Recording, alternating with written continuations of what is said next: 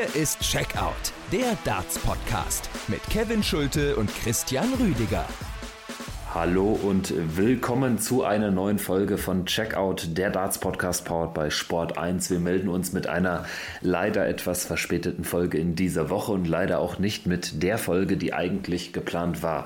Das Interview mit Werner von Moltke, Chef der PDC Europe, ist geführt, darf aber noch nicht veröffentlicht werden wegen einer Sperrfrist. Der Termin verzögert sich bis zu dem Zeitpunkt, wo alles bezüglich der Next Gen, der neuen Turnierserie der PDC Europe geregelt ist. Also eigentlich war geplant, dass es spätestens Dienstag veröffentlicht werden kann. Aber es gibt eben auf Seiten der PDC Europe noch ein paar Verzögerungen. Das ist nichts grundsätzlicher Natur. Also die Turnierserie wird stattfinden. Sie wird an drei Standorten stattfinden in Deutschland und Österreich. Aber alle Einzelheiten dazu, die haben wir aufgenommen, werden wir veröffentlichen. Das Interview, sobald die PDC Europe dann auch mit der Meldung rausgeht. Weil wir euch jetzt aber nicht länger auf eine Checkout-Folge warten lassen wollen, gibt es jetzt den zweiten Teil unserer eigentlich geplanten Folge, die große Analyse der WM-Auslosung, denn die können wir abgesehen von Sperrfristen natürlich veröffentlichen. Eine gute Stunde auf die Ohren. Erste Eindrücke von der WDF-WM gibt es zum Start der Folge noch obendrauf und falls sich etwas im Schnitt komisch anhört, dann liegt das daran, dass ich jetzt gerade mit einem anderen Mikro aufnehme, mehr oder weniger zwischen Tür und Angel und dementsprechend kann der Anfang der Folge jetzt ein bisschen anders klingen, weil eben die räumlichen Gegebenheiten gerade nicht perfekt sind. Aber ich denke, damit kommt ihr klar und ich sag mal so, besser eine etwas andere Folge als gar keine Folge und das Interview zur neuen Turnierserie der PDC Europe gibt es dann in einer extra Ausgabe. Ich bin Kevin Schulte, danke fürs Einschalten. Zugeschaltet ist Christian Rüdiger. Ich grüße dich.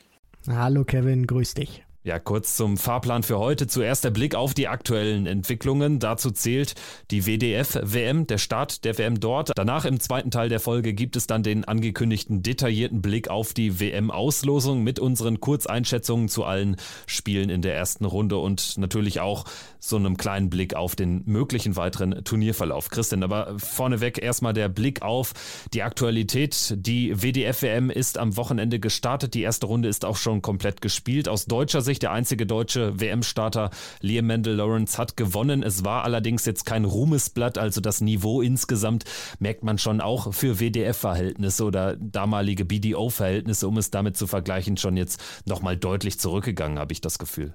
Ja, das auf jeden Fall. Das wird wahrscheinlich auch damit zusammenhängt, dass ein paar Spieler auch erstmal nicht starten dürfen oder können, weil sie eben gezwungen waren, sofern sie die Doppelqualifikation erreicht haben für die WDF-WM als auch für die WM im Alexandra Palace von der PDC. Die mussten sich dann entscheiden, beispielsweise wie ein äh, Ben Robb, äh, der sich dann dagegen entschieden hat für seine Qualifikation äh, dort oder äh, Bo Grease, die jetzt sich für die WDF-WM beispielsweise entschieden hat, aber dann auch erst in der zweiten Runde einsteigt und allgemein muss man auch sagen, wenn man sich jetzt mal so exemplarisch das Match von Liam Mendel Lawrence anschaut, der gewinnt mit 2 zu 1 in den Sätzen, spielt aber nur einen Mitte 70er Average, also das kann er auch deutlich besser. Klar, er hat sich da irgendwie durchgekämpft, weil er auch nicht mit seinen eigenen Darts gespielt hat, aber auf der anderen Seite, und das ist vielleicht auch etwas Positives, um das mal hervorzuheben, dass diese Bühne, auf der da gespielt wird oder der Austragungsort, der ist für Darts-Verhältnisse schon sehr traditionell. Also das Lakeside, das hat eine ganz, ganz große Tradition im Darts und von daher ist das auch für Spieler ähm, um es jetzt mal so zu sagen, ja auch etwas mit Nervosität verbunden. Und ich denke, dass die Qualität jetzt auch ein bisschen steigen wird, dann gerade in der zweiten äh, Turnierphase, wenn jetzt auch die gesetzten Spieler mit einsteigen werden. Ja, aber insgesamt, du merkst es äh, schon klar. natürlich, dass, dass äh, da einige Spiele wirklich sehr, sehr weit entfernt von einem PDC-Niveau sind. Ne? Also das ist ja klar. Auch wenn man jetzt äh, sich äh, die Averages anschaut, aber auch nicht nur das, sondern äh, wie teilweise dann auch da natürlich teils Hanebüchen äh, gespielt wird. Also wir hatten jetzt hier dieses Duell im Frauenwettbewerb zwischen Suzanne Smith und Victoria Monaghan. Äh, die Transfrau aus Australien. Das Spiel ging über zwei Sätze, jeweils fünf Legs und es hat sehr, sehr lange gedauert, weil beide so ungefähr 50er Average spielen oder ein Mitte 50er Average spielen. Ne? Also das äh, sind dann natürlich auch Ausreißer nach unten, die wir auf PDC-Ebene schon seit Ewigkeiten nicht mehr sehen. Aber es gab auch Lichtblicke. Es gab zum Beispiel Leonard Gates, der wirklich sehr, sehr souverän gespielt hat mit einem 92er Average gegen Brian Corbett durchgekommen. Wir hatten auch Jano Bottenberg, der hat mich überzeugt, als ich mal so reingesneakt habe, hat gegen Jamie Lewis äh, nur ein Leck abgegeben, der Niederländer. Dann äh, kann man noch sicherlich erwähnen, Thomas Junghans aus der Schweiz schlägt David Pellet, fand ich durchaus überraschend, vor allen Dingen, weil dieses Match wurde kurzfristig nach ganz hinten am Tag verlegt, weil, so wie ich das jetzt verstanden habe, die, die Frau von Thomas Junghans ähm, in den Wehen lag und er da dann noch dabei war. Also auch solche kuriosen Ereignisse haben wir jetzt schon mitbekommen in den ersten Turniertagen. Ja, das ist auch immer sehr speziell, zeigt auch nochmal diesen anderen äh, Charakter auch alles, was äh, du jetzt beispielsweise noch mit äh, aufgeführt hast, auch die deutlich schlechteren Averages. Ich meine, das ist ja dann auch keine so große Überraschung. Das sind zum Teil, oder was heißt zum, zum Teil, also das sind Spieler, die machen das, wenn es gut läuft, dann auch sehr semi-professionell. Klar, die versuchen viele Turniere auch zu spielen, aber das hat auch schon seinen Grund am Ende, warum sie keine Tourkarte besitzen. Und bei den Damen ist es dann, ja, äh, eben auch das, äh, sagen wir mal so, nicht überraschende Ergebnis Ergebnis mit, mit diesen Averages, weil abseits von den großen Namen, Bo Greaves, Fallon Sherrock, Lisa Ashton zähle ich da auch nochmal äh, mit rein, gibt es eben nicht so viele, die dann auch über eine längere Distanz über 80 oder dann auch Mitte 80 spielen können. Mikuru Suzuki möchte ich da auch noch mit reinnehmen. Von daher ist das immer schon so eine Art hängen und würgen auch ein bisschen. Und ähm, ja, aber auf der anderen Seite muss man schon sagen, verdienen die auch irgendwo alle ihre Bühne und dass die WDF das nach wie vor auf die Beine stellt und das nicht hat sterben lassen, nach dem Niedergang der BDO finde ich einfach gut, weil dann sieht man auch mal nicht bekannte Gesichter, die sich dann mal auf so einer Bühne auch äh, präsentieren dürfen und ja, äh, mal schauen, was das Turnier dann auch noch auf diesen verschiedenen Ebenen äh, bereithält, weil es gibt ja die Herrenkonkurrenz, die Damenkonkurrenz und dann noch die beiden Konku-Wettbewerbe äh, mit der Juniorenkonkurrenz einmal bei den Jungen und äh, bei den Mädchen. Es sind einige Spieler auch nicht dabei, dadurch das Feld natürlich deutlich schlechter, als es eigentlich nach den Qualifikationsmaßstäben wäre. Grundsätzlich ist das auch das größte Problem des Turniers, weil an sich ist der Zeitpunkt ja eigentlich cool. Also man spielt wirklich in der einzigen Zeit, wo PDC-mäßig nichts ist und wo vielleicht dann sogar noch die Vorfreude steigt auf die PDC-WM, auf den Ellipelli, dass man eben sich das anschaut. Und wenn ich mir bei, bei YouTube mal die ähm, Zuschauerzahlen dort äh, angeschaut habe, dann war das gar nicht so schlecht. Also das haben sich dann schon eine gewisse Menge an Menschen angeschaut. Die WDF sollte allerdings mal darüber nachdenken, ob man vielleicht an der Kommentarfunktion irgendwie ein paar Moderatoren einsetzt, weil was da teilweise dann auch äh, verlautbart wird, ist dann auch, sagen wir, mindestens grenzwertig, aber das nur am Rande. Ja, das ist, ähm, da brauchen wir, glaube ich, nicht zu detailliert da reingehen. Das hast du in sehr vielen Livestreams auch bei anderen, äh, sagen wir mal, Organisationen oder wenn das irgendwo anders bei äh, ja, Sendern gestreamt wird, da wird sich um die Kommentarfunktion sehr wenig gekümmert und auf der anderen Seite muss ich auch immer wieder sagen, natürlich ist das Niveau nicht so hoch, aber immer noch Respekt vor jedem Herren, vor jeder Dame, die sich da hinstellt und versucht ihr Bestes zu geben, weil für die ist das ein mega Ereignis, da spielen zu dürfen, auch in dieser wirklich traditionellen Umgebung mit dem Lakeside. Klar, das ist nicht so, so ein Mecker wie der PDC, aber das hat im Darts wirklich schon seine Geschichte und auch ähm, ja seine Fußstapfen hinterlassen. Von daher, für die ist das ein Riesenereignis, da zu spielen. Ist das auch, sind das auch schöne anderthalb Wochen, die sie da verbringen, egal ob sie bis zum Schluss dabei sind oder nicht. Dann setzen sie sich ins Publikum. Von daher äh, sollte man die Leute dann auch nicht runtermachen in den Kommentaren, was ich da nie verstehe, weil die trauen sich, die haben sich qualifiziert und die versuchen da ihr Bestes Bestes zu geben. Gut, was ich auch gut finde, ist die Weltmeisterschaft und darüber wollen wir jetzt sprechen. Konkret haben wir natürlich schon die größten und wichtigsten Erkenntnisse der Auslosung in der vergangenen Folge besprochen. Wir haben über die Deutschen und ihre Gegner gesprochen und wir haben auch exerziert, dass so das ganz große Horrorlos für einen der Topstars in der zweiten Runde dann eben aus geblieben ist. Aber wir wollen jetzt mal den Deep Dive wagen in wirklich alle ausgelosten Partien. Das machen wir ganz klassisch. Wir fangen bei der Nummer 1 der Setzliste an, bei Michael Smith. der wartet auf seinen ersten Gegner als Titelverteidiger am Abend und der wird ermittelt in der ersten Partie des Turniers und damit gehen wir jetzt rein. Kevin Dötz wird spielen gegen Stowe Buns und wie fällt deine Analyse zu dieser Partie aus? Wer ist dein Favorit?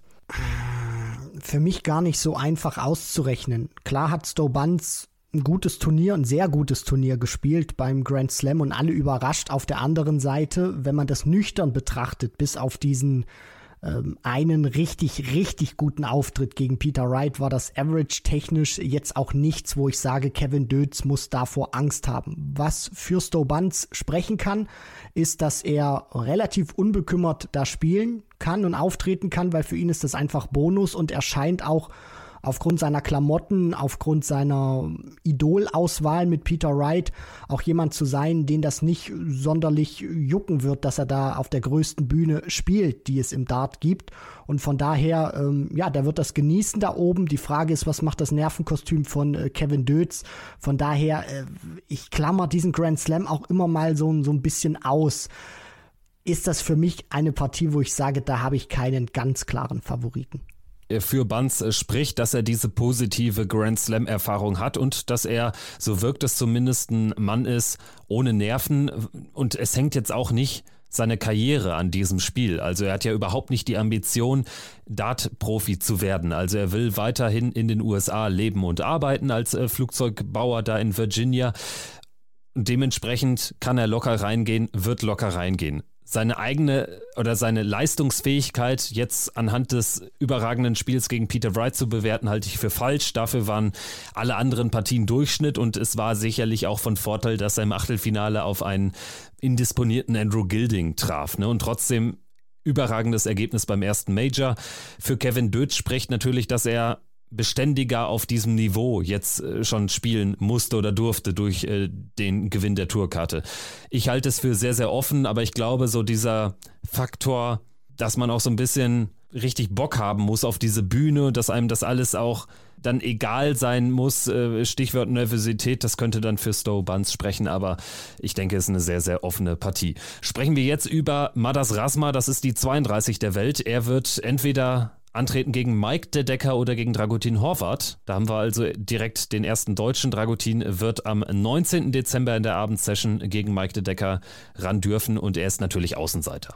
Ja klar, das auf jeden Fall. Also Mike De Decker ähm, als äh, Tourkartenbesitzer hat jetzt auch das deutliche Plus an Erfahrung, was jetzt diese Wettbewerbsfähigkeit in der PDC angeht unter den Tourkartenbesitzern. Also er weiß einfach, wie sich das anfühlt, gefühlt Woche für Woche gegen diese Spieler äh, anzutreten. Dragutin, einer der besten deutschen Spieler seit Jahren, einer der besten, wenn man jetzt mal Tourkartenbesitzer und nicht Tourkartenbesitzer äh, zusammenwürfelt in der Schwarz-Rot-Gold-Nation. Die Nerven sind bei ihm immer ein großes Thema. Ich hoffe, dass er sie im Griff hat. Dann kann er ein gutes Match liefern. Für was das am Ende reichen wird, kann ich nicht sagen, weil es ist ja auch alles andere als in Stein gemeißelt, dass Mike de Decker tatsächlich irgendwie eine richtig gute Partie spielt. Dafür, ja, steht er nicht ohne Grund da, wo er steht in der Order of Merit und hat da bislang auch mal gute Phasen gehabt, aber das war nie sonderlich nachhaltig gewesen. Von der Erfahrung her, also was die PDC-Ebene angeht, ist de Decker klar der Favorit und ich hoffe einfach, dass ähm, Herkules, also Dragutin Horvat, seine Nerven im Griff hat, dass er ein gutes Match spielen kann und dann bin ich wirklich sehr gespannt, für was es reichen wird. Ich meine, es ist ja auch nicht komplett aus der Welt, dass er Mike de Decker rausnimmt und dann ist die Auslosung natürlich sehr, sehr gut als äh, jemand, der dann eben auf die 32 treffen würde auf Madas Rasma. Also wenn Dragutin Horvath am Ende in Runde 3 gegen den Bully Boy Michael Smith ran darf, dann äh, würde ich mich auch nicht allzu sehr wundern. Also spielerisch hat er das im Tank. Natürlich spielt die mentale Komponente, die Nervosität eine besondere Rolle dann bei der Weltmeisterschaft. Machen wir weiter mit der Partie zwischen Nils Sonnefeld und Darren Webster. Der Sieger bekommt es mit Ross Smith zu tun und ich denke, hier können wir es kürzer machen. Sonnefeld ist der Favorit, Webster zuletzt aber überraschend stark bei diesem Last Chance Qualifier. Er wird zum ersten Mal seit vier Jahren überhaupt bei der WM dabei sein, aber die Tourkarte, die wird er nicht halten können. Nein, also die Ambition, mit denen würde er auch nicht reingehen in den Ali Pelli. Mal gucken, ob er dann auch äh, nochmal zur Q-School antritt. Darren Webster ist einer, der gefühlt nicht klein zu kriegen ist. Der hat so diese Wadenbeißer-Pitbull-Mentalität, nicht nur aufgrund seiner Körpergröße. Der, der geht einfach nicht weg, sondern der versucht es immer wieder. Ähm, für mich einer, der überraschen kann im Eli Pelli, wo es mich auch nicht überraschen würde, wenn er jetzt Mitte 90 spielt in seiner ersten Runde, auch wenn das dann wieder sehr überraschend kommt oder so. Dennoch hat er eine gewisse Qualität und das ist auch ein Umfeld, wo er sich wohlfühlt, also große Bühnen, auch im Rampenlicht äh, zu stehen. Ja, und mal gucken, ob er nochmal einen dieser glorreichen Tage hat, die er in der Vergangenheit schon auspacken konnte. Und dann, ja, äh, ist das für mich jetzt auch eine Partie, wo ich sage, vielleicht auf dem Papier Zonnefeld der Favorit, aber Darren Webster, muss ich ganz ehrlich sagen, wenn der an sein Spiel rankommt, ja, also dann kann er das auch wirklich, wirklich gewinnen. Der ist jetzt für mich kein großer oder krasser Außenseiter. Äh, danach geht es weiter in dem Draw mit William O'Connor gegen Buff Patel. Buff Patel, der profitiert hat davon, dass die DRA Prakash Jiva den eigentlichen indischen Qualifikanten gesperrt hat. Buff Patel hatte das Finale gegen Jiva beim Indian Qualifier verloren. Für ihn wird es ein großes Ereignis sein. Er lebt in England und wird gegen William O'Connor spielen, aber dann auch sicherlich direkt wieder nach Hause fahren müssen, weil da ist William O'Connor natürlich der haushohe Favorit. Ich denke, dazu brauchen wir keine Ergänzungen. Lass uns äh, gerne weitermachen. Der Sieger spielt übrigens gegen Chris Doby. Lass uns dann jetzt gerne weitermachen mit dem französisch-belgischen Duell zwischen Thibaut Tricol, erstmals dabei als erster Franzose bei der PDC-WM in der Geschichte. Er wird spielen gegen Mario van den Bogarde. Der spielt um die Tourkarte in diesem Match sehr ausgeglichenes Duell, auch wenn ich das jetzt äh, schon ein bisschen häufiger gesagt habe, während wir über die Auslosung diskutieren, ist für mich aber faktisch auch so mit äh, Van den Bogarde jemand, der ums Überleben kämpft um, und dann auch nicht wieder nachsitzen möchte in der Q-School und Tricol, ein ehemaliger WM-Finalist, klar, WDF, aber auch da sehr stabil äh, performt und wenn er das auch so an den Tag legen kann, also im unteren 90er Bereich spielen, ich glaube, da braucht man sich auch nicht auf ein ganz großes Feuerwerk einstellen zwischen den beiden, auch wenn es Best of Five ist eine sehr enge Partie. Für mich tatsächlich leichte Vorteile Tricol, auch wenn man da wieder abwarten muss. Ähm, ja, der erste Franzose jetzt auch im Elli Pelli, wie er damit umgeht. Aber ich denke, das ist einer, der kann sowas relativ gut dann auch handeln. Der Sieger der Partie bekommt es mit der 8 Rob Cross zu tun und der Sieger der folgenden Partie bekommt es mit Josse de Sousa zu tun.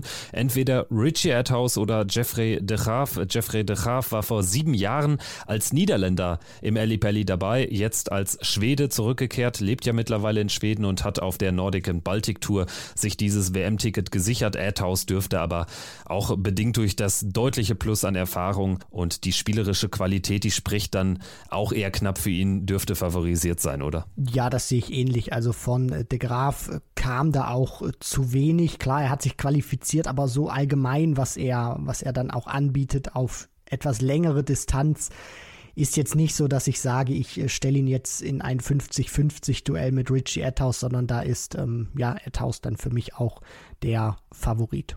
Ins nächste Feld, da haben wir Johnny Clayton platziert als die Neun. Er wird spielen entweder gegen Steve Lennon oder gegen einen Debütanten mit Owen Bates. Junger Mann, sehr, sehr gut abgeschnitten auf der Challenge Tour. Da ist er am Ende Zweiter geworden, 20 Jahre jung und ich glaube, er könnte Steve Lennon wirklich schwer machen.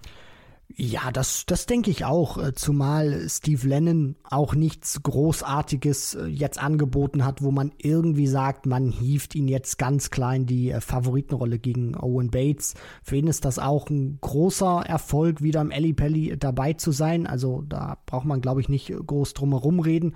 Ja, und mal schauen, was dann abgeht in diesem Match. Da muss man immer wieder sagen, das ist für solche Spieler, auch für einen Steve Lennon, der jetzt nicht zum ersten Mal dort auf dieser Bühne spielt, immer wieder eine ganz neue Erfahrung. Du spielst auf dieser riesigen Bühne und du weißt auch nie, ob es eventuell das letzte Mal ist, dass du da performst, weil es einfach keine Garantie gibt, außer du bist jetzt einer dieser ganz großen, großen Jungs, die einfach sich mit einer Selbstverständlichkeit dafür qualifizieren. Owen Bates vielleicht auch mit diesem mit dieser jugendlichen Euphorie. Also ja, da könnte es schon so sein, dass sich ähm, ja der größere Name in dieser Partie, Steve Lennon, dann auch in Runde 1 äh, verabschiedet.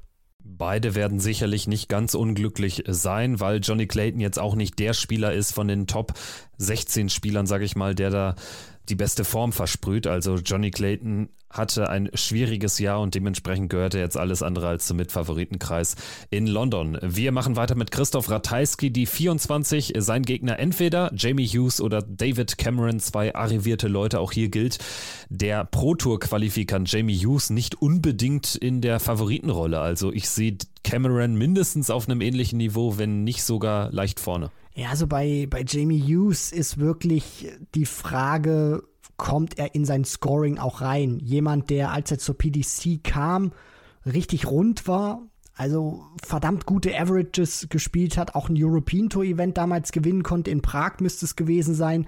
Also der hatte eine richtig gute Phase gehabt. Dann gab es diese Verletzungsprobleme auch an der Schulter, dann kam er da nicht mehr so wirklich rein. Dann hat er sich in diesem Jahr auch ein ums andere Mal zurückgemeldet mit einer guten Leistung. Dann kam danach aber wieder relativ wenig. Also er ist für mich die Wundertüte in dieser Partie auch. Und ähm, ja, weil ich schon Wundertüte jetzt in den Mund genommen habe, für mich wird auch sehr entscheidend sein, wie dieses Match verlaufen kann bzw. wird mit der Doppelquote von David Cameron. Also der hat teilweise Matches dabei, wo er sehr viele Darts vorbei wirft und ja, das ist einfach egal, gegen wen du spielst, immer tödlich, dann machst du dir das Leben schwer und deswegen, ja, für mich auch die Frage, wie funktionieren die Doppel bei David Cameron? Dann die nächste Partie, eine ganz klare Sache, muss das werden für Jim Williams, den Waliser, der so knapp ausgeschieden ist gegen Gabriel Clemens in der letzten Veranstaltung der WM. Er wird spielen gegen Norman Madu aus Guyana. Der ist nicht zum ersten Mal dabei, der war 2004 schon am Start, also vor 20 Jahren und hat jetzt diese Latin America and Caribbean Tour gewonnen aber für mehr wird es nicht reichen. Machen wir weiter mit äh, Radek Saganski und Marco Kantele. Der Pole Saganski zum ersten Mal dabei und dürfte direkt in der Favoritenrolle sein. Der Pole, der in Irland lebt. Er spielt ein sehr, sehr gutes Jahr. Natürlich gekrönt mit diesem einen Erfolg auf der Pro Tour. Ja, das hat herausgeragt. Das kam sehr überraschend, auch für Saganski, der danach auch erklärt hat, dass er sich so einen tieferen Run auch mal zutraut auf der Pro Tour, aber dass es dann so weit geht, komplett bis zum Ende, ja, hat er jetzt nicht unbedingt so für möglich gehalten oder ähm, ja, jetzt auch äh, herbei in der Hinsicht gesehnt.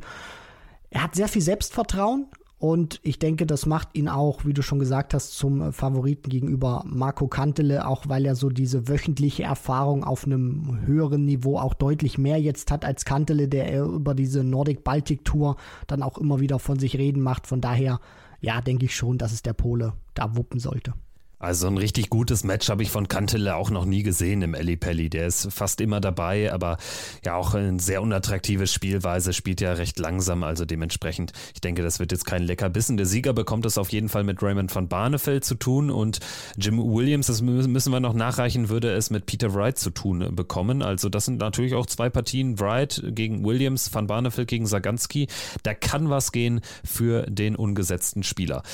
Die Frage ist, ob das auch für Matt Campbell oder Lawrence Illigan äh, gilt. Der Sieger bekommt es nämlich mit James Wade zu tun. Erstmal die Frage, Campbell oder Illigan, hast du einen leichten Favoriten? Ich tendiere zu Campbell, aber Illigan, ich bin ja Fan von ihm, genau wie Wayne Mardell und viele andere. Äh, fantastischer Typ, fantastischer Stil und Rhythmus, aber na, Campbell sehe ich dann doch leicht vorne. Ähm, ich tendiere zu Illigan, auch wenn die Argumente, die ich habe, etwas unfair sind. Das muss man ganz ehrlich so sagen, weil man Illigan jetzt nicht so häufig sieht. Klar, man kann auch die Averages, die Ergebnisse auf Dart Connect, gerade mit der Asian Tour, nachverfolgen. Für mich hat er, was so dieses Grundniveau angeht oder die Konstanz, das etwas bessere Spiel als Matt Campbell, der herausragend spielen kann, aber dann auch mal ja, Matches hat, wo du dich einfach wunderst und dich fragst, wie kann der Typ 40 Punkte besser spielen zwei Tage vorher. Also, ja, ich glaube nicht, dass er jetzt so einen Einbruch haben wird im Ellipelli. Aber Illigan auch einer, der zieht seine Marotten einfach durch. Der hat seine Art und Weise. Und ja, danach wird sich Campbell auch irgendwie fügen müssen nach diesem Rhythmus. Ja, und äh, dann bin ich mal gespannt, wer sich da durchsetzt. Aber ich glaube, ja, wenn Illigan so sein Niveau spielt, kann das auch reichen. Hat ja im letzten Jahr auch die erste Runde überstanden gegen Roby John Rodriguez in einem dramatischen Spiel am Ende die Überhand behalten. Dann geht's weiter mit Christian Kist, der sich über die Proto hat qualifizieren können, ohne Tourkarte, also sehr, sehr respektabel, war ja auch in einem Finale gestanden, in einem Halbfinale auch noch. Hatte gute Momente, hatte aber auch sehr schlechte Momente, zuletzt gegen Ricardo in der ersten Runde ein Average äh, von unter 70 gespielt bei den Players Championship Finals, hat ja immer die Probleme mit der Gicht, also da hat Tagesform wirklich eine ganz, ganz hohe Bedeutung. Er wird spielen gegen Luke Littler, den 16-jährigen frisch gebackenen Jugendweltmeister. Der dürfte favorisiert sein und das gilt dann auch für eine zweite Runde gegen Andrew Gilding. Fragezeichen. Also zumindest äh, wäre es ein unfassbar geiles Generation-Duell zwischen Andrew Gilding und Luke Littler. Du hast da den Mann, der ganz spät in seiner Darts-Laufbahn ja, so gut ist wie nie, nicht nur wegen dem UK Open Erfolg, sondern auch von der Konstanz her. Er ist eine richtige Erscheinung, so ein Duell mit dem 16-jährigen Luke Littler. Man hat ja früher auch immer beim Duell Taylor gegen äh, Van Gerven, konnte man alterstechnisch auch irgendwie sagen, also Taylor könnte der Vater sein von MVG. So ähnlich ist das hier auch, wenn es zu diesem Duell kommen sollte. Ich hoffe, dass es zu diesem Duell auch kommt mit dem 16-jährigen. Luke Littler, der eine richtig starke Phase auch gerade hat. Also nicht nur äh, spielt er gute Darts, sondern auch die Art und Weise, wie er sie spielt, mit was für einem Selbstvertrauen er die Darts dann da reinpfeffert und nach seinem Erfolg bei dem bei der bei der Jugend WM, was wir alle sehen konnten im Finale gegen Gian van Veen, hat er dann auch noch ähm, ja auf Gibraltar bei einem WDF-Turnier wieder für Furore gesorgt, hat da gegen Max Hopp unter anderem auch gewonnen, 4 zu 3 und hat da in diesem Match 167 Punkte gecheckt. Da stand Max auch bereit auf einem Zweidart-Finish. Also ja, der ist richtig gut in Form und mal gucken, ob er jetzt auch im Alley Pally für Furore sorgen kann oder ob ihn diese äh, Atmosphäre, dieses ganze Drumherum ein bisschen beeindruckt. Ich glaube es eher nicht, aber man darf nicht vergessen, der, der Kerl ist erst 16 und wird erst 17. Also, naja, äh, wenn das wirklich so spurlos alles an dem vorbeigeht, dann ja, ist das beeindruckend. Machen wir weiter mit Gervin Price. Der wartet entweder auf Connor Scott oder Christoph Kczuk. Kczuk hat sich auf den letzten Drücker qualifiziert, hat Sebastian Biewicki geschlagen im East Europe Qualifier. Für mich eine komplett offene Partie. Ich denke, da können wir es äh, kurz machen. Scott sicherlich leicht favorisiert, weil er den Status hat als Proto-Qualifikant, aber Kitschuk kann das auch gewinnen. Der kann ein paar gute Minuten haben zwischendurch. Ja, das auf jeden Fall. Das haben wir schon beim World Cup of Darts gesehen, zusammen mit äh, Christoph Ratajski, dass er gute Minuten hat. Die Frage ist, wer hat eben länger gute Minuten oder wer spielt konstanter ähm, in dieser Phase oder in diesem Match. Aber äh, egal, wer sich dann durchsetzen wird. Also die zweite Runde wird das höchste der Gefühle sein. Gegen Gervin Price äh, wird keiner der beiden irgendwas zu bestellen haben. Machen wir weiter mit Mickey Menzel und äh, Xiao Chen Zong. Das finde ich spannend, das Duell. Ich glaube, es wird nicht sonderlich attraktiv. Es wird sicherlich lang und zäh. Aber wenn Zong ansatzweise das spielt, was er in China spielt bei der Chinese Premier League und er wäre auch bei, den, bei der letzten WM ja dabei gewesen, dann kam er äh, bedingt durch die Corona-Einreiseregeln vor, vor zwei Jahren auch schon. Ich meine, sogar bei den letzten beiden WMs wäre er dabei gewesen und konnte nicht anreisen nach UK. Also das ist der mit Abstand stärkste Chinese und gegen Mickey Menzel wird er sich zu Recht was ausrechnen können und danach würde es gegen Brandon Dolan erneut gegen einen Nordiren gehen. Also wenn wir jetzt mal komplett rumspinnen, dann könnten wir einen Chinesen in Runde 3 haben erstmals. Das wäre auch etwas, wo die PDC sagen würde, her damit. Also das ist eins dieser ganz großen Felder, das sie gerne noch haben möchten oder bespielen möchten, dass einer aus dem asiatischen Raum eine ganz große Nummer wird. Klar, alles der Reihe nach, aber äh, ist jetzt kein Draw, wo man die Hände über den Kopf schlägt und sich denkt, ja, äh, lange wird mein zumindest spielerisches Abenteuer in London äh, nicht andauern. Mickey Menzel auch hier eine große Wundertüte. Ich kann mich erinnern, vor ein paar Jahren mal ein sensationelles Erstrundenmatch bei der WM gespielt, wo er da an den 100, glaube ich, gekratzt hat oder sogar ein bisschen drüber war, was aber aufgrund seines Wurfrhythmuses nicht so sonderlich äh, geil aussah.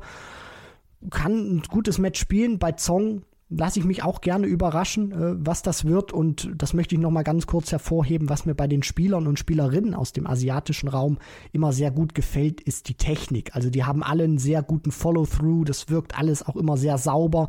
Und äh, deswegen schaue ich den Spielern da auch immer sehr gerne zu. Keegan Brown gegen Boris Kritzmer ist die nächste Begegnung. Der Sieger spielt gegen Dirk van Dijvenbode und kann sich, das wäre jetzt einfach mal meine These, ein WM-Drittrundenticket unter den Baum legen. ja, weil äh, der Gegner Dirk van Dijvenbode äh, nicht gerade gut in Form ist, um es mal äh, sehr vorsichtig äh, zu formulieren. Du hast vollkommen recht, wer sich da durchsetzt, weiß, er läuft in einen Dirk van Dijvenbode, der zwar an 12 gesetzt ist, aber äh, ja, wirklich grundlegende Probleme gerade auch hat in seinem Wurf, wenn man sich das angeschaut hat. Das wirkt nicht selbstbewusst genug, das wirkt aber auch technisch nicht so sauber, wie das ja noch Anfang des Jahres war, wo er auf der Pro Tour monströs gespielt hat, da so unfassbar viel abgerissen hat. Also ja, das ist äh, einer der gesetzten Spieler, die sich äh, in Runde 2 schon verabschieden können, Schrägstrich werden. Brown oder Kritzmer, hast du irgendeinen Favoriten? Da tue ich mich ganz, ganz schwer. Ich habe irgendwie bei Kritzmer immer das Gefühl, der hat dann ein paar gute Momente, kann aber nie so richtig dran ziehen. Und Brown ist jemand, den ich im Ellie Pelli immer sehr gut gesehen habe. Klar, im letzten Jahr Erstrunden aus gegen Florian Hempel, aber das wäre ein sehr gutes Match. Und er hat aber auch schon echt äh, ein paar größere Runs gehabt, als er noch ein bisschen besser auch in Shape war. Aber insgesamt habe ich das Gefühl, der lebt dann eher doch für die größte Bühne von allen. Ja, das ist, ist einer, der sich da wohlfühlt. Das ist ein kleiner Showman, auch wenn er das nicht so extrovertiert zeigt wie andere Spieler. Der fühlt sich aber da einfach wohl, weiß, dass er da ja hingehört, hat äh, gute Momente immer gehabt aus, aus seiner Sicht. Äh, auch mal European Tour, dann mal ganz überraschend aus, aus unserer Perspektive da weit vorne mit dabei gewesen. Und ja, für mich, wenn du mich jetzt so fragst, leichter Favorit gegen Boris Kritschmer. Von daher, ähm, ja, könnte eine erfolgreiche WM aus Sicht von äh, King Brown werden. Simon Whitlock wird dann spielen gegen Paulo Nibrida und der Gewinner bekommt das mit Gary Anderson zu tun. Paulo Nibrida müssen wir vielleicht zwei, drei Sätze zu sagen. Zum zweiten Mal bereits dabei, hat im letzten Jahr, meine ich, gespielt gegen Danny Jansen, war da auch gar nicht so schlecht, hat aber viel auf Doppel liegen gelassen. Sehr nervöser Start also in seiner Ellie Pelli Laufbahn. Jetzt wieder dabei als Dritter der Asien Tour, also dafür braucht man eine gewisse Konstanz und Simon Whitlock hat genau die ja schon seit längerem nicht mehr. Also vielleicht ist so eine mittelschwere Überraschung gar nicht unmöglich. Ja, also Whitlock ist auch einer dieser Spieler, die TV-Kameras brauchen, um ihr bestes Niveau zu spielen oder um da zumindest ansatzweise ranzukommen. Pro Tour ist bei ihm seit Jahren schon eine herbe Enttäuschung. Da geht fast gar nichts mehr beim Wizard. Deswegen muss er dann auch, ja, äh, oder des, deswegen hat er dann auch beispielsweise die Setzlistenpositionen verloren, ist aus den Top 32 dann rausgefallen. Ja, und jetzt hat er eben die Möglichkeit, sich ein Duell äh, zu erspielen, was an das Jahr 2012 erinnert. Gary Anderson gegen Simon Whitlock, das wäre so vom Nostalgiefaktor her unfassbar cool, das zu sehen. Aber Whitlock muss erst seine Hausaufgaben machen, ist auch schon mal in seinem Auftaktmatch bei der WM gescheitert, noch gar nicht so lange her, WM 2019 beispielsweise. Also ja, er, er muss sich schon strecken und ein gewisses Niveau spielen, weil, wie du sagst, die Asien-Tour finde ich sehr, sehr stark und auch gerade so, was dieser Raum im aus, von, von den Philippinen aus angeht, mit Nebrida, mit Illigan, ähm, wen, wen hatten wir da ähm, noch? Reynaldo Rivera haben wir dieses Jahr und noch Sandro Erik Sosing. Also es sind vier Filipinos, aber du zielst vielleicht auch ab auf so einen Spieler wie Noel Malikdem, genau, der mal den Matchstart hatte gegen Peter richtig, Wright. Richtig, genau, genau. Also das sind viele Spieler, das hast du jetzt auch gerade schon durch diese Aufzählung untermauert, die dabei waren. Christian Perez beispielsweise möchte ich da auch mal jetzt noch nennen aus dem asiatischen Raum. Tourkartenbesitzer. Ja, ja, äh, ja, ja, Tourkartenbesitzer wie Corey Cadby, aber leider nicht so viel davon äh, gesehen in diesem Jahr. Die haben eine gute Breite, haben ein gutes Niveau, da entwickelt sich was und deswegen, Whitlock muss da auch aufpassen. Das ist kein Selbstläufer. Wir sind jetzt direkt bei dem nächsten Filipino. Der Name ist gerade gefallen, Reynaldo Rivera. Er wird in der zweiten Turnierhälfte gegen Keen Barry spielen um einen Platz im Match mit Michael van Gerven. Natürlich Keen Barry der klare Favorit, aber das war der Ire auch im Vorjahr, als er gegen Grant Sampson aus Südafrika rausgeflogen ist. Also Keen Barry ist jemand, das hat jetzt Michael van Gerven auch, äh, ich glaube, in einem holländischen Podcast oder im holländischen Fernsehen gesagt, bezogen auf die Auslosung. Keen Barry sei ein Spieler, der einfach auf der großen Bühne immer versagt. Bis auf ein UK Open Halbfinale stimmt das auch, gemessen an dem Potenzial, was der junge Mann hat. Ja, das auf jeden Fall. Also er hat auch hier schon in diesem Podcast sehr viele ähm, Lorbeeren äh, bekommen von uns, aber die nicht so häufig ja dann auch äh, bestätigen oder ernten können. Und deswegen möchte ich es auch mit dem, was Van Gerven gesagt hat, so stehen lassen. Ich habe das auch ähm, ja, gelesen, dass Van Gerven da auch zu Recht, finde ich, gesagt hat, ist ein Spieler, den er nicht mal im Ansatz irgendwie fürchtet. Das hat er jetzt nicht gesagt, aber mal in dem Kontext auch ähm, jetzt so noch ähm, illustriert, weil eben Keen Barry einer ist, der bislang nie an sein ja, bestes Spiel auf großen Bühnen herangekommen ist. Bleiben wir bei einem Landsmann von Michael van Gerven, Richard Feenstra, der 42-jährige, ja fast schon BDO-Veteran. Da hat er ein paar Highlight-Turniere gespielt, wird zum ersten Mal bei der PDC-WM dabei sein, hat ja Anfang des Jahres seine Tourkarte gewonnen. Er spielt gegen den Neuseeländer Ben Robb. Sicherlich nicht zu unterschätzen, aber es hätte auch noch schwieriger kommen können. Also Feenstra sehe ich da vorne. Flyers einfach ein schnörkelloser Spieler, der dann treffen würde auf Kim Halbrechts die 31. Da kann auch was gehen. Richard Feenstra sollte man äh, definitiv nicht unterschätzen, ist einer, der richtig, richtig geil auch äh, zocken kann. Und als bestes Beispiel führe ich da immer gerne aus die WDF-WM im äh, vergangenen Jahr. Da hat er nämlich im Drittrundenspiel gegen er ist in diesem Jahr auch dabei, Luke Littler, dem hat er mal eine ganz gehörige Lektion erteilt. Da hat er nämlich 104,91 ähm, gespielt und das war ja äh, der höchste Dreidart-Average, der ja bei einer WM gespielt wurde, der nicht von der PDC organisiert war und hat damit auch den Rekord bei der WDF oder BDO, damals besser gesagt von Raymond van Barneveld, pulverisiert. Und das ist auch schon eine Distanz gewesen, die jetzt nicht unbedingt klein war. Also da kommt er definitiv auch äh, ja ran an die erste Runde. Von daher Richard Feenstra muss man immer aufpassen, was er für eine Form an den Tag bringt. Aber wenn er die Form hat, dann äh, kann er es auch mal richtig krachen lassen auf der Bühne. Dimitri Vandenberg ist die Nummer 15 der Welt und er wird entweder spielen gegen Dylan Slevin oder gegen Florian Hempel. Damit wären wir bei dem nächsten Deutschen hier im Draw für Hempel auf den letzten Drücker durch den Tourkarten-Qualifier reingekommen ins WM-Feld.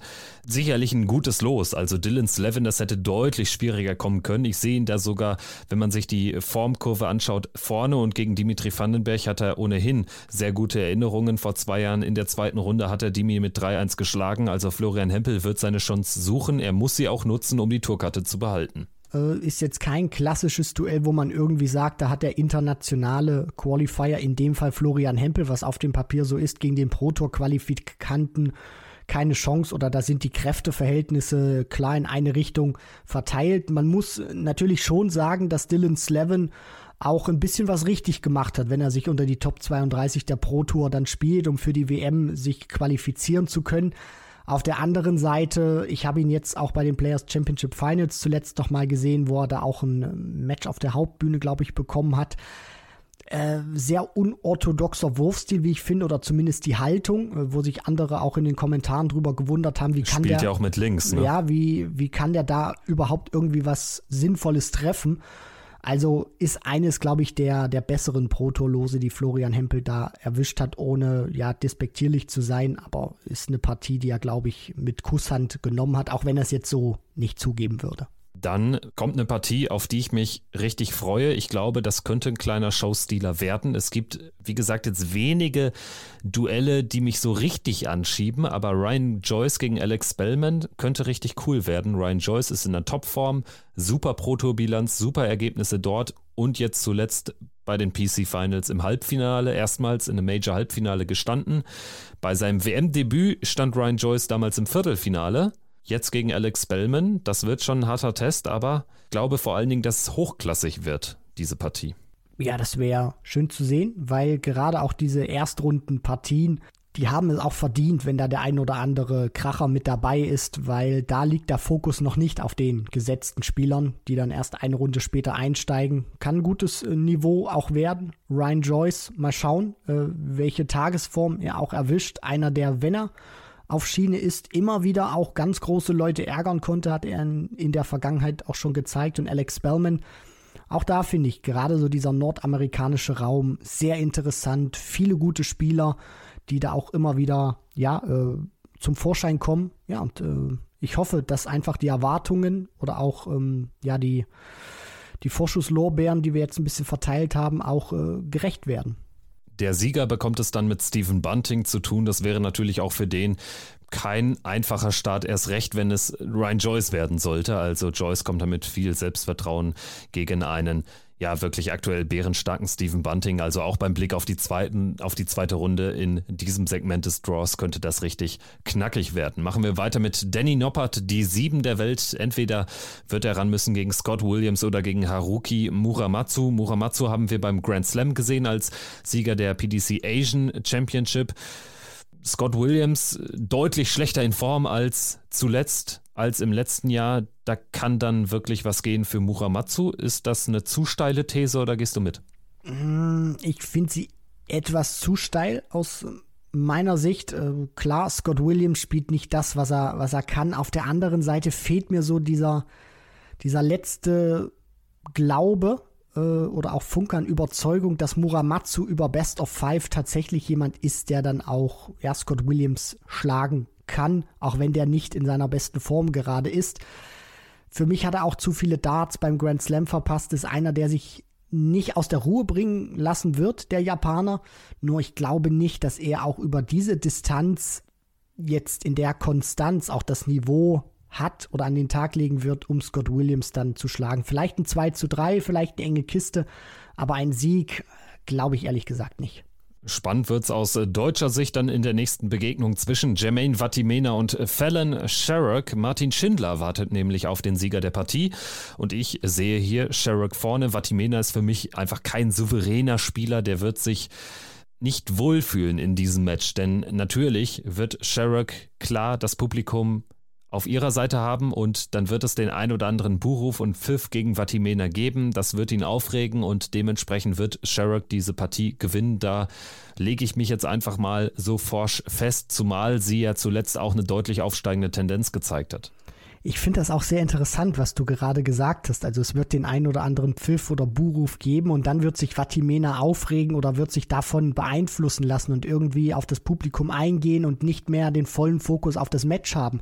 Der Punkt ist, jeder weiß das. Auch er wird das gesagt bekommen und auch er weiß das, dass er dann nicht äh, Everybody's Darling sein wird, sondern er wird ausgepfiffen werden. Der wird in bestimmten Momenten Buhrufe kassieren. Aber trotzdem äh, wird er dann irgendwie gefühlt überrascht werden davon und das, das passt ihm dann nicht und dann geht sein, bricht sein Spiel auseinander, weil er sich darauf nicht mehr fokussieren kann, obwohl er ganz genau weiß, es wird so kommen, da muss man kein Hellseher sein.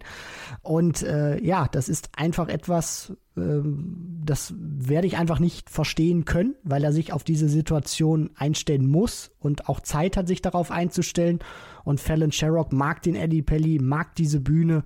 Ein bestimmtes Niveau wird sie an den Tag legen, vielleicht sogar etwas über ihrem ja, Best of Five Qualitäten performen können. Und von daher wird eine schwierige Aufgabe für Vatimena. Und wenn der nicht voll fokussiert ist, dann ja, wird das aus meiner Sicht nichts werden. Er kann Fallon Sherrock nur schlagen, wenn er im Tunnel ist, aber ich glaube, das wird über Best of Five nicht möglich sein. Ich gehe davon aus, dass Martin Schindler nicht unbedingt auf Sherrock als Siegerin hofft in dieser Partie, denn das äh, würde natürlich auf ihn dann ähnlich zukommen. Also Martin Schindler jetzt aktuell nicht in der allerbesten Form, also ich sehe ihn da trotzdem vorne am Ende, weil er, glaube ich, jetzt auch mittlerweile gereift ist, um mit solchen Situationen klarzukommen, aber insgesamt jetzt auch kein leichtes Los für ihn, da potenziell, wenn da Fallon Sherrock warten würde. Weiter geht's mit der 10, Damon Hatter. Der Australier spielt entweder gegen Martin Lukman oder gegen den Neuseeländer. Da würde es sozusagen zum ozeanischen Derby kommen gegen Haupai Puha. Sehe ich Lukman vorne. Ich denke, das müssen wir jetzt auch nicht groß weiter diskutieren. Dann können wir jetzt über Josh Rock sprechen, der entweder gegen Luke Woodhouse oder Barry van Peer muss. Sehr interessante Partie. Also klar, Josh Rock nicht nur aufgrund seiner Setzlistenposition äh, auf dem Papier der Favorit, auch vom spielerischen her was er an den Tag gelegt hat, sich innerhalb kürzester Zeit, das muss man einfach so sagen, wenn man diesen Zeitraffer betrachtet, da so tief reinzuspielen in die Order of Merit gebührt, ähm, ja, mein größter Respekt. Aber wir wissen, was Luke Woodhouse kann, was er sich selber zutraut und Barry Van Peer. Auch einer, der mich auf der Development Tour auch mal in der Art und Weise, wie er gespielt hat, sehr überzeugt hat, der diese Dartitis überwunden hat und gefühlt besser spielt als jemals zuvor. Für mich ist da Woodhouse der Favorit in diesem Duell gegen Van Peer, aber es kann auch für Josh Rock eine interessante Kiste werden, um es mal so zu formulieren. Egal, wer sich von den beiden da durchsetzt. Ich rede jetzt nicht von einem Josh Rock scheidet dann aus, aber es könnte zumindest äh, sehr prickelnd für ihn werden.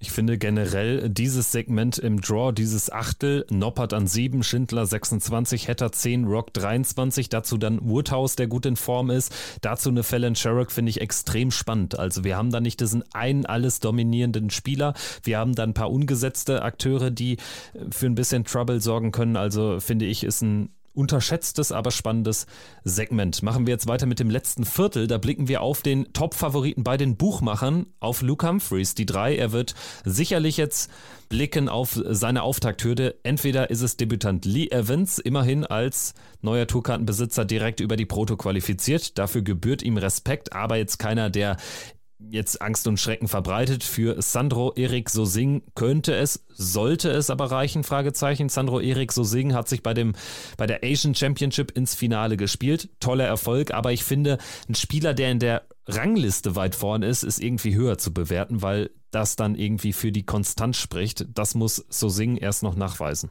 Ja, das finde ich auch. Und du hast es jetzt schon angesprochen. Also der Faktor Ellie Pelli wird da auch eine große Rolle spielen für beide in dieser ersten Runde.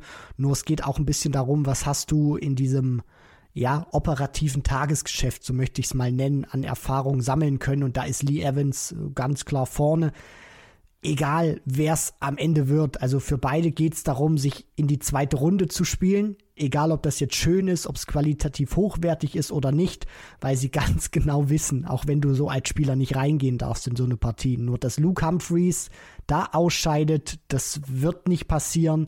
Und von daher geht es einfach nur darum, sich dieses Match mit dem ja aktuell heißesten Spieler auf der Tour zu erspielen und da so gut es geht auch einfach eine gute Figur dann zu hinterlassen.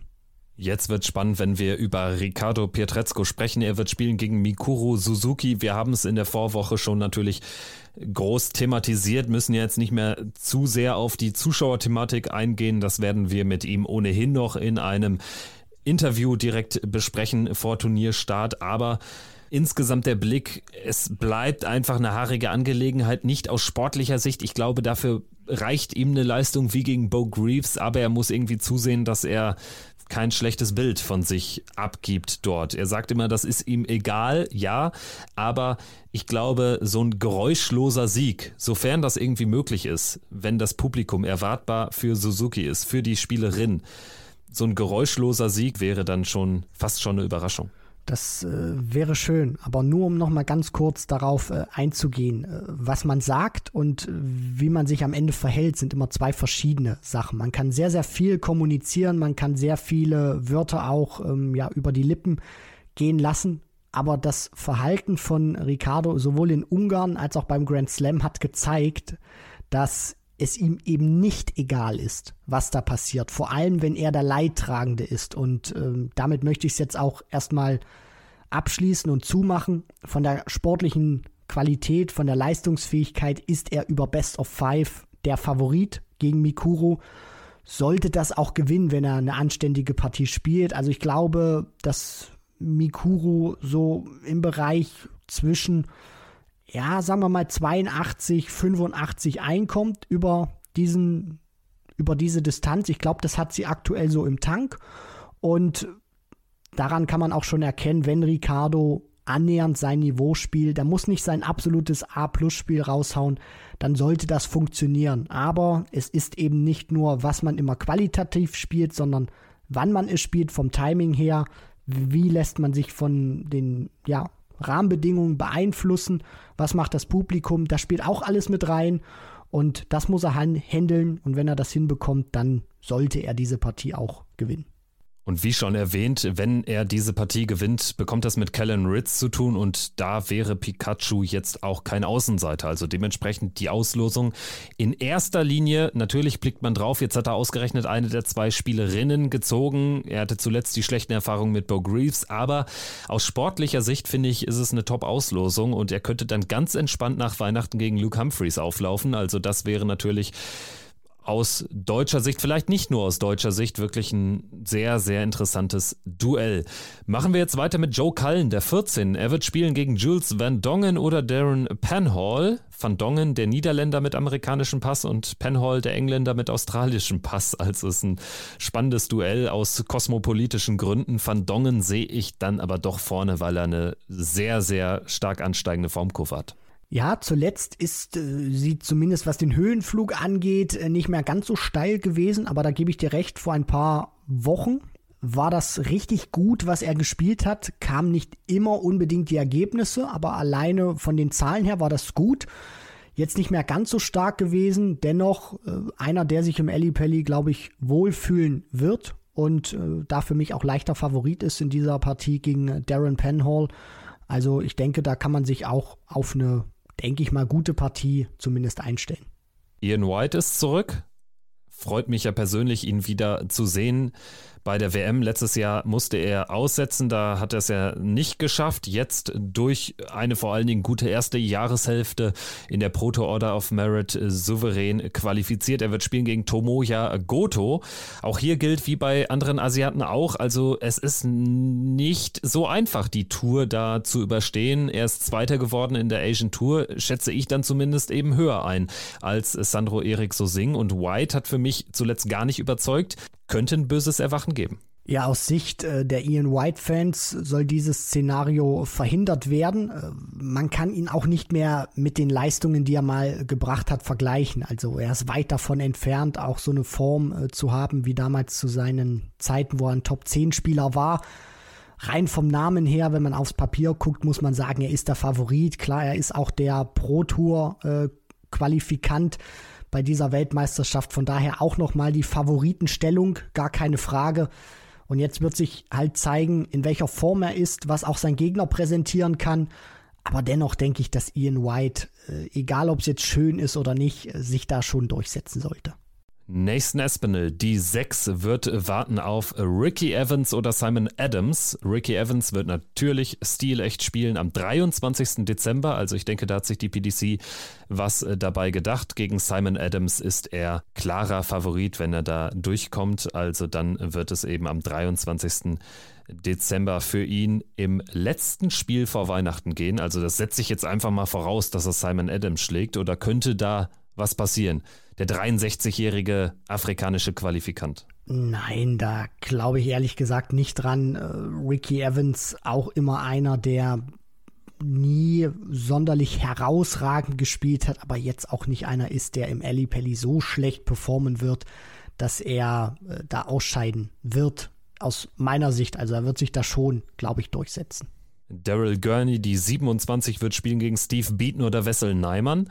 Beaton gegen Neimann, das ist allerdings ein hartes Los für den Proto-Qualifikanten, auch ein Generationen-Duell. Steve Beaton wird seine 23. PDC-WM spielen, immer dabei seit 2002 gegen Wessel Neimann. Hm, wird schwierig, glaube ich. Also er hatte jetzt zuletzt auch mit Danny van Treib Probleme, ist er da rausgegangen. Das ist ein ähnlich junger Niederländer und Neimann ist ja geläutert seit seiner mehrjährigen Sperre wegen ja, Wettmanipulation. Also der kann sich da durchsetzen und dann gegen Gurney würde sogar auch was gehen bei optimalem Verlauf. Sehr interessante Partie aus, äh, ja, mal nicht ganz neutraler Sicht hoffe ich auch immer, dass Steve Beaton so eine Leistung zeigt, wie er sie damals äh, gegen Fallon Sherrock an den Tag gelegt hat, vor noch nicht, äh, ja, allzu fernen WM-Zeiten, als er damals, glaube ich, sogar knapp 100 gespielt hat in der ersten Runde gegen äh, Fallon Sherrock, wo wir uns alle dann auch die Augen gerieben haben, wo hatte Bronze Adonis diese Leistung nochmal hergeholt gegen Wessel Neimann. Völlig andere Konstellation, auch medial nicht so aufgepusht. Aber ja, vielleicht hat er noch mal so einen richtig guten Auftritt im Arm. Der ehemalige BDO-Weltmeister würde es ihm auf jeden Fall wünschen, weil er ist eine Ikone, er ist eine Legende. Ich sehe sein Walk-on gerne, ich sehe ihn gerne spielen. Von daher, es kann auch gerne ein Zweitrunden-Match Steve Beaton gegen Derek Gurney sein. Vorletzte Partie, erste Runde, Cameron Menzies gegen Rusty Jake Rodriguez. Rusty Jake als einziger Österreicher dabei auf den letzten Drücker, genau wie Flo Hempel, durch diesen Tourcard Qualifier gekommen und gegen Cameron Menzies wird er sich auch was ausrechnen können. 50-50 Match für mich ist Cameron Menzies einfach ein Spieler, der sich häufig selbst ein eigentlich gutes Spiel eigentlich hohe Qualität kaputt macht, weil er dann irgendwie den Fokus verliert. Und das kann auch gegen Rusty Jake probieren. Der allerdings hat manchmal ähnliche Probleme, ist mein Eindruck. Also das könnte recht wild werden auf der Bühne.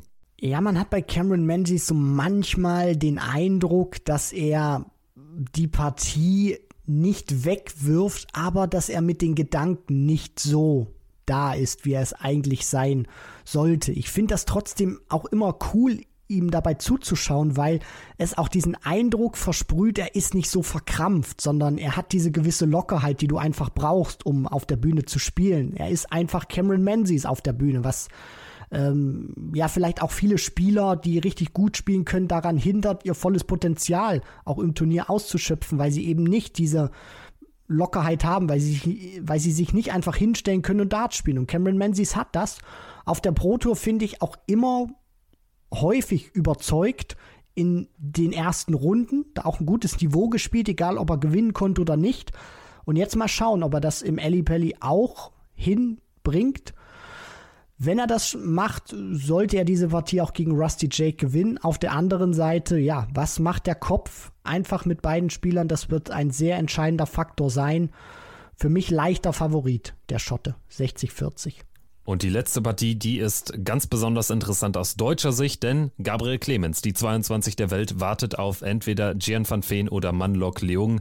Ich denke, van Veen ist der klare Favorit und dann würden wir darüber reden, ob van Veen gegen Clemens auch weiterkommt. Also zunächst mal äh, stimme ich dir da ja auch zu, was du sagst, dass Van Veen da der haushohe Favorit ist, wenn da nichts Grundlegendes äh, passiert sollte er diese Partie auch gewinnen. Und dann wird es eine schwere Angelegenheit für Gabriel Clemens sein. Vielleicht gar nicht so schlecht für ihn, dass er direkt da sein muss, aber auch, ich will nicht sagen, dass man jetzt hier schon über ein potenzielles Ausscheiden von Gabriel Clemens redet, aber dass er vielleicht auch so medial mitbekommt, okay, dieser Van Feen, äh, den sehen auch ein paar über mir leistungstechnisch gerade oder schieben ihm die Favoritenrolle zu, dass da Gabriel sich auch noch mal ein bisschen angestachelt fühlt, wie Gary Anderson äh, teilweise auch dann immer, wenn ihm äh, Kommentare nicht so gefallen von Wayne Mardell, dass er dann einfach sagt, okay Leute, dann, dann zeige ich es euch mal, wer hier der gesetzte Spieler ist und dann eine richtig gute Partie zum Auftakt spielt und dann überzeugend auch in die nächste Runde einzieht. Also es kann alles passieren,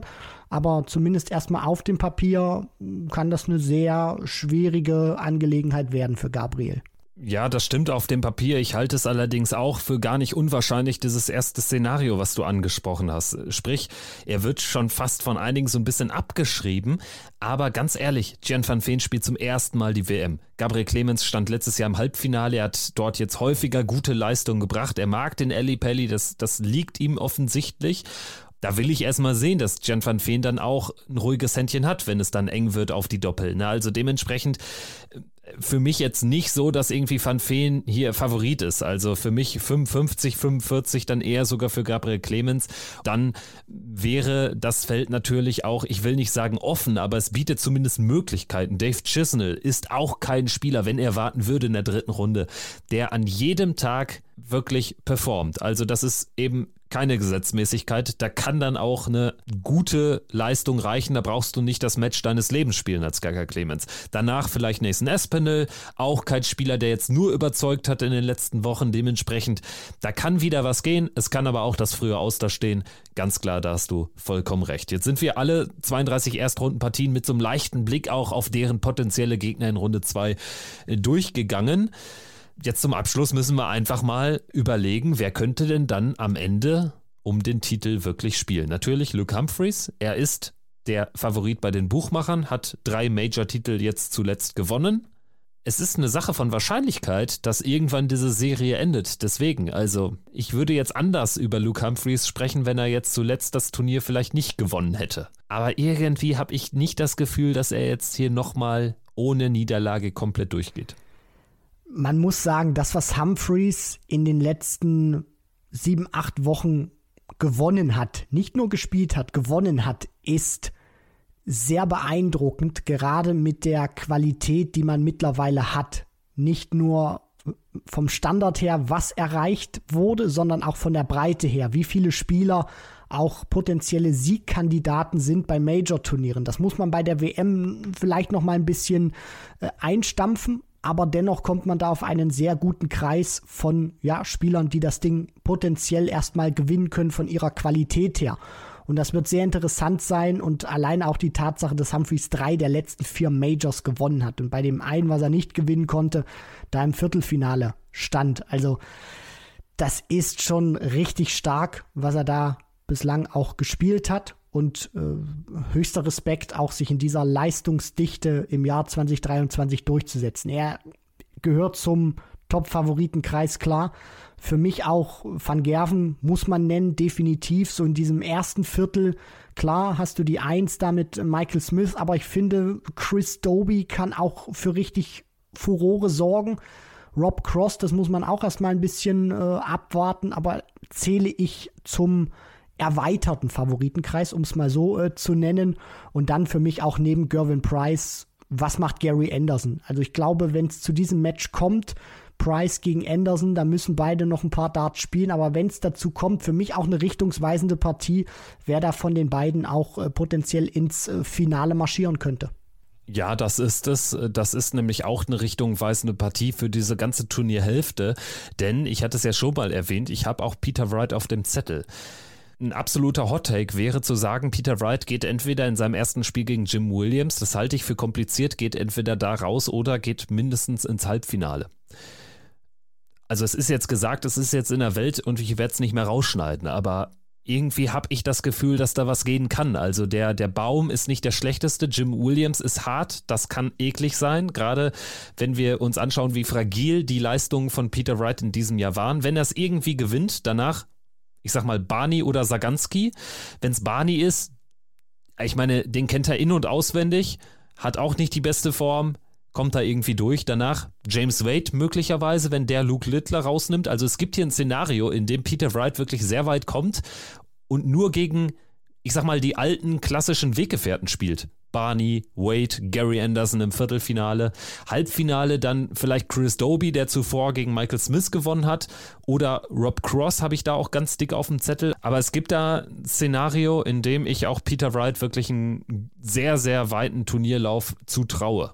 Also, Kevin, ich kann dir da zu 100 Prozent zustimmen, denn was die WM-Historie, auch die jüngste von Peter Wright, gezeigt hat, ist, dass wenn er einmal in diesem Turnier auch drin ist, dann ist es unfassbar schwer, ihn dann auch zu schlagen. Ich meine, das zeigen ja seine beiden Weltmeisterläufe.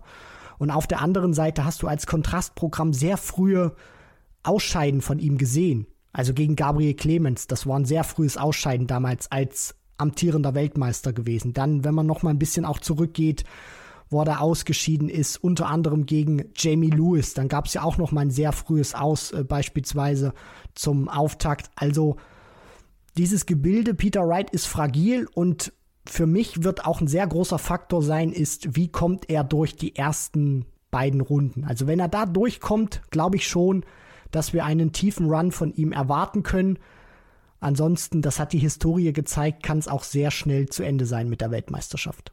Dann bin ich jetzt einfach mal ganz mutig und sag nicht wie alle anderen Luke Humphreys oder Michael van Gerven oder Gervin Price, sondern ich sage, Peter Wright wird Weltmeister im Finale gegen Michael van Gerven, der im Halbfinale Luke Humphreys schlägt. Das ist jetzt einfach mal mein Tipp. Jetzt ist er raus und jetzt kann es nur noch schief gehen. Wie sieht dein Finaltipp aus? Ja, ähm, da muss ich mich ganz kurz nochmal entscheiden, weil ich auch Gervin Price gesagt habe wird für mich die entscheidende Partie gegen Gary Anderson sein.